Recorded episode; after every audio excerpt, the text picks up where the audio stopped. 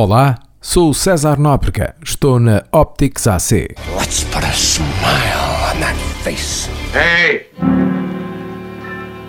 Come out of there!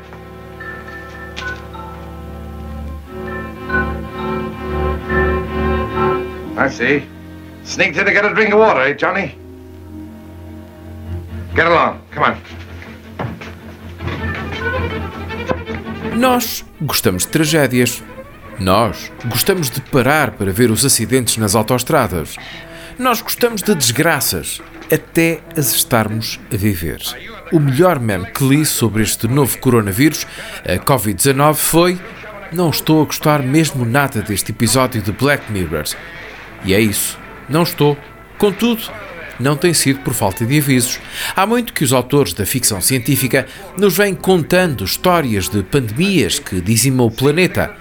Em quase todas há um herói ou uma heroína que vão salvar os que restam.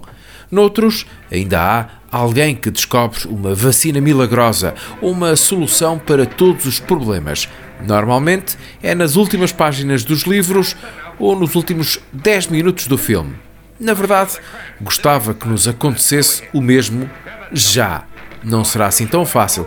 Os cientistas dizem que ainda poderá levar ano e meio para isso acontecer. Vamos concentrar-nos naquilo que podemos ver e nos vai fazer esquecer desta realidade de estado de emergência, de quarentena. Outra das máximas: os problemas dos outros são sempre mais fáceis de resolver e algumas vezes até são entretenimento puro. Antes, uma sugestão de leitura. O livro chama-se The Eyes of Darkness, de Dean Kuntz. Houve quem corresse dizer que o autor tinha previsto toda esta loucura da Covid-19. Mas não, vamos com calma. Em 1981, Kuntz lançou o romance onde faz referência a um vírus, Wuhan 400, sendo Wuhan a cidade onde terá surgido o novo coronavírus. Mas as semelhanças ficam-se por aqui e mesmo estas não são as originais. As teorias da conspiração gostam de apontar logo o dedo, porque no livro de Eyes of Darkness o vírus é uma arma feita pelo homem. Contudo, o nome original do vírus de Kuntz não era Wuhan 400, era Gorky 400. A arma biológica fazia referência à cidade russa. Afinal, em 1981 estávamos em plena Guerra Fria e a imaginação dos escritores voa muito longe. O nome do vírus mudou em 1989, por altura da segunda edição do livro, de Gorky para Yuan quando a Guerra Fria acabou e com o colapso da União Soviética, o comunismo tinha mudado de mãos. Por isso, a arma perfeita, chamada UAN 400, é a teoria da conspiração. E é disso que vive grande parte da internet. E nós temos que ter o máximo cuidado com o que lemos e com o que transmitimos.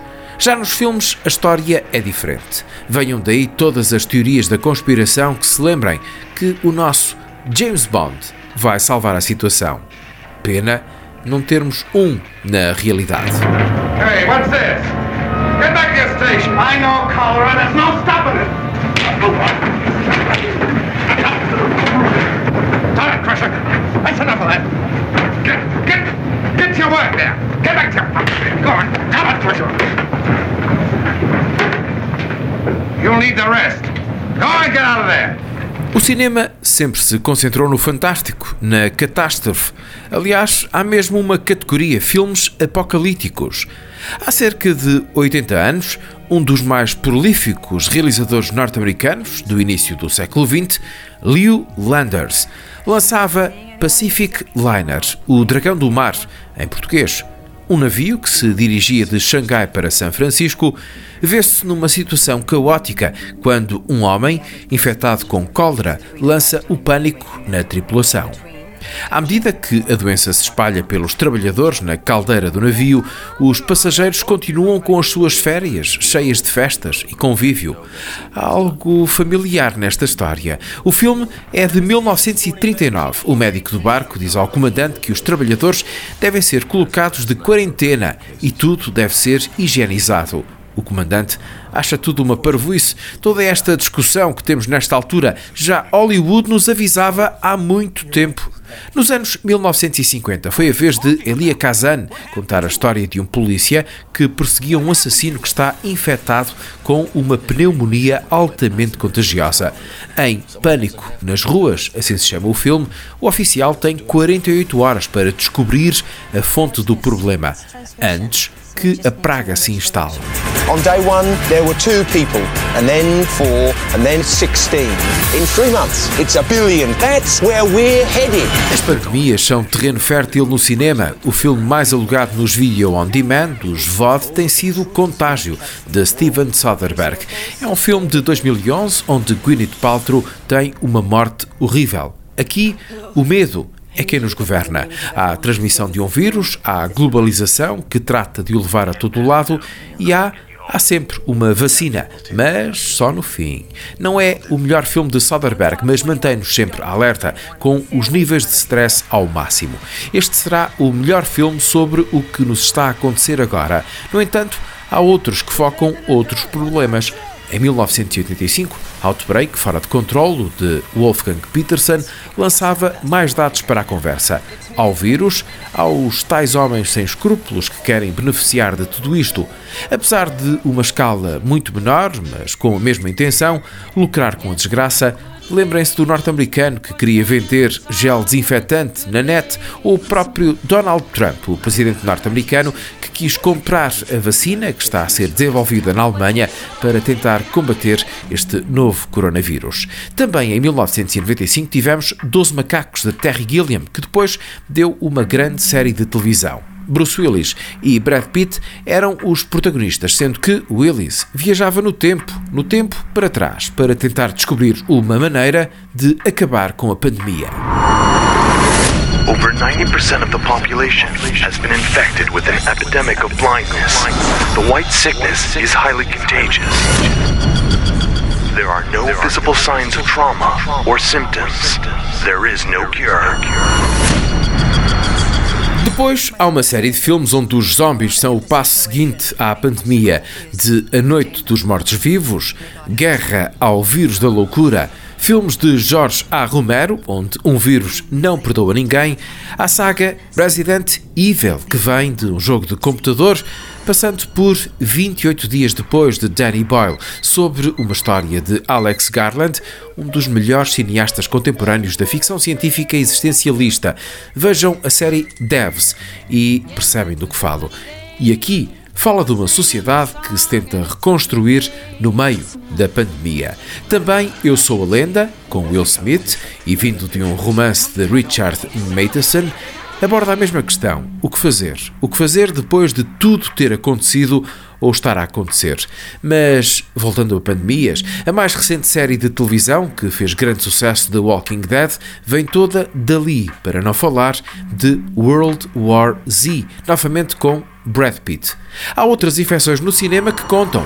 Em 1982, John Carpenter fez Veio do Outro Mundo, The Thing, sobre um parasita extraterrestre que usa os humanos como anfitrião. E há aquele que gosto muito, a curta-metragem, 10 minutos, Dead Mothers Might Live. É de 1938, sobre o médico que no século XIX ousou dizer aos colegas que eles tinham de lavar as mãos, porque eram eles que levavam a morte aos seus pacientes. O filme é sobre Ignaz Semmelweis, o médico de origem alemã, pioneiro nos procedimentos antisséticos, mas que foi crucificado pelos colegas. Foi Fred Zinnemann que fez a curta-metragem. My fellow citizens, due to the gravity of the situation, our main obstacle is containment. May God help us all. Em Portugal também temos uma história de vírus. José Saramago escreveu em 1995 ensaio sobre a cegueira. Em 2008, o brasileiro Fernando Meirelles adaptou o livro. Julian Moore era a cega que conduzia os cegos. Um mundo destroçado por uma pandemia que deixou toda a gente sem visão.